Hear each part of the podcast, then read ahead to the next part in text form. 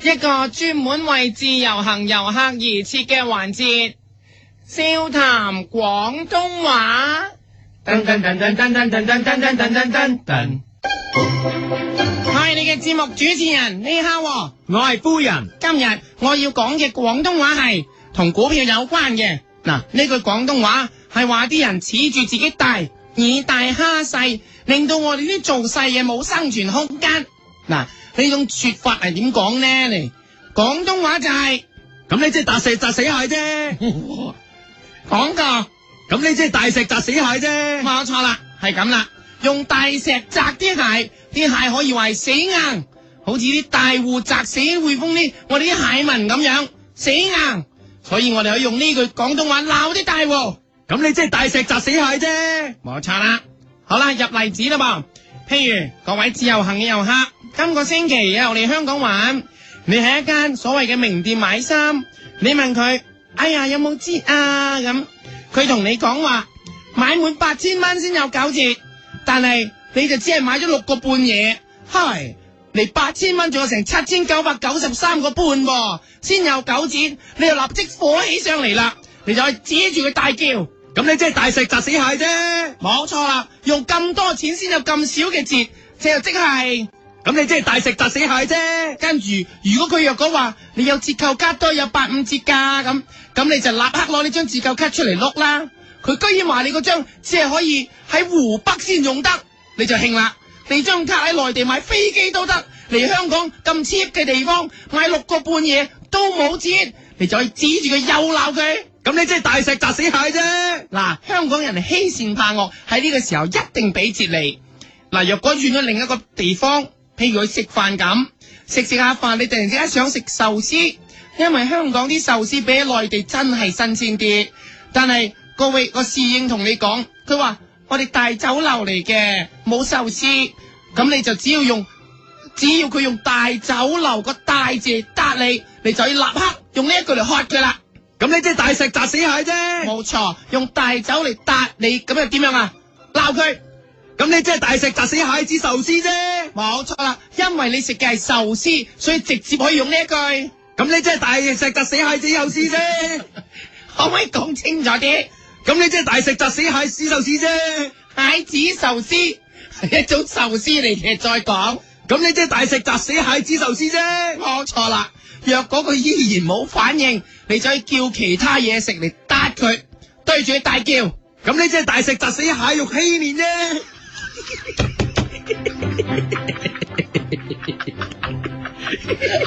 咁個口係咩咁樣咧？面係咁啦，個口咧，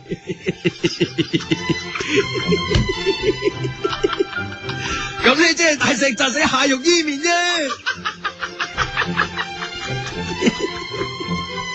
佢喺大酒樓一定有嘅，重複。咁你即係大石砸死蟹肉伊面啫。如果發現呢樣嘢，係咁意面唔夠勁，嗌啲貴啲嘅嘢帶佢，咁你即係大石砸死蟹粉小籠包啫。勁過蟹子壽司咧，係咪？咁你即係大石砸死蟹粉小籠包啫。冇錯，去到最後你直頭可以攞你平時朗口嘅嘢嚟帶佢，咁你即係大石砸死蟹王翅啫。等佢怕，直頭要拜埋蟹王， 咁你即係大石砸死哇蟹王翅啫。拜埋蟹行，咁你即係大石砸死哇蟹王翅行行行行行行啫。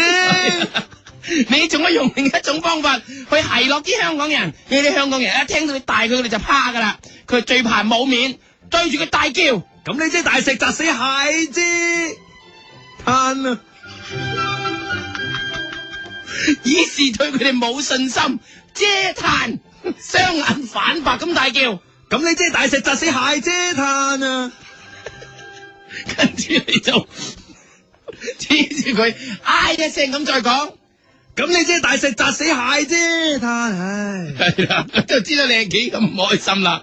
佢知道 呃你自己食嗰啲咩壽司都冇，啊 連壽司都冇啊，一定冇米芝蓮啊！你就為佢而嗟嘆，咁一講到米芝蓮，你直頭可以同佢講。咁你即係大石砸死蟹啫，屎啫！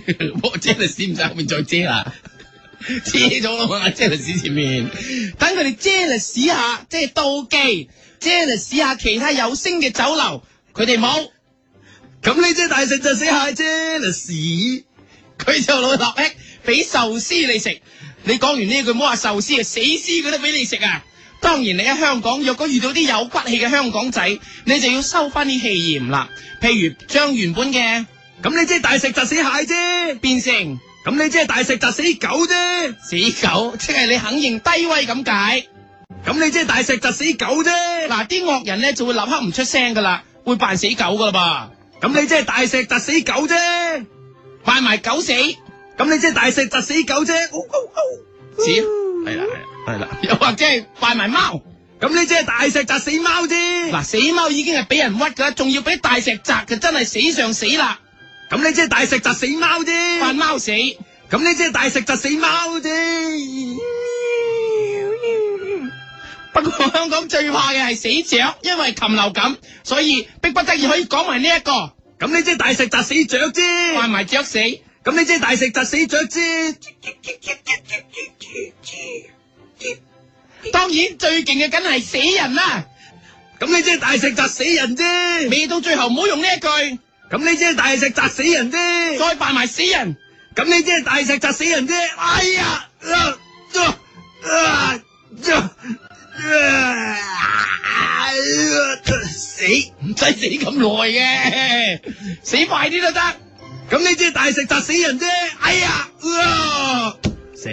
但係一講到蟹，香港人最怕嘅其實係股票，股票嘅死神丁蟹，所以你可以逼不得已之下用埋呢一個，咁你即係大食窒死丁蟹啫，因為丁蟹一出股市即冧，你可以用埋呢個嚟就香港嘅股市，咁你即係大食窒死丁蟹啫，加強埋力量，叫晒丁蟹一家出嚟，咁你即係大食窒死丁孝蟹大啫，哥邵仲恒，咁你即係大食窒死丁益蟹啫二。哥陶大宇，咁你即係大石砸死丁旺蟹啫，三弟吳啟明，咁你即係大石砸死丁利蟹四啫，弟郭正雄。冇錯啦，因為佢哋大時代最後去到最後全部跳樓，所以你講嘅時候扮佢哋跳樓都得。咁你即係大石砸死丁孝蟹啫，哎呀！咁你即係大石砸死丁益蟹啫，哎呀！咁你即係大石砸死丁旺蟹啫，哎呀！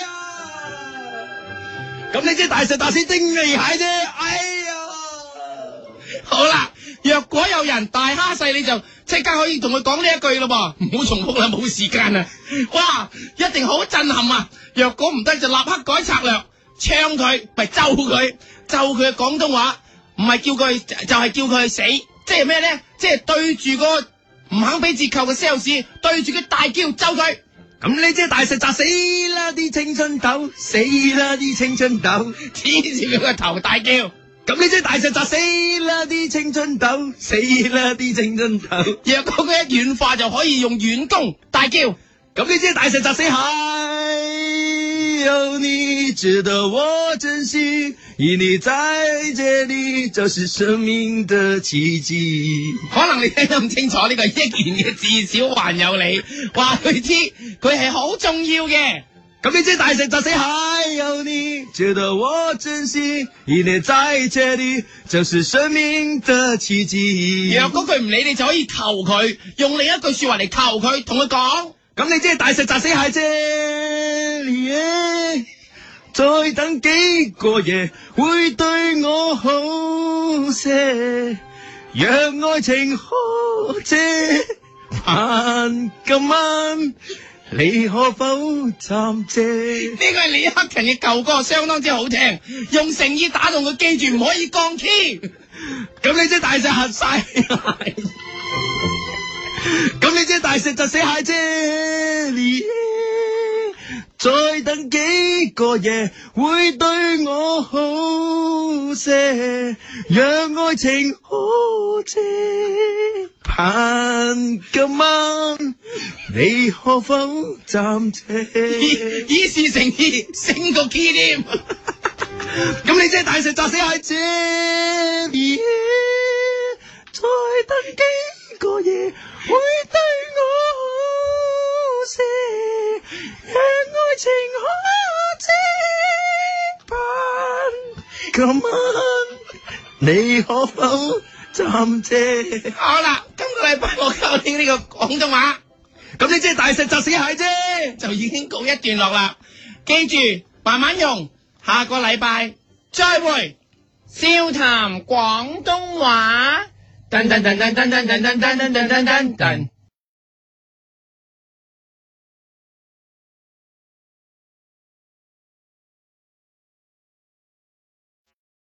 一个人的时候，听荔枝 FM。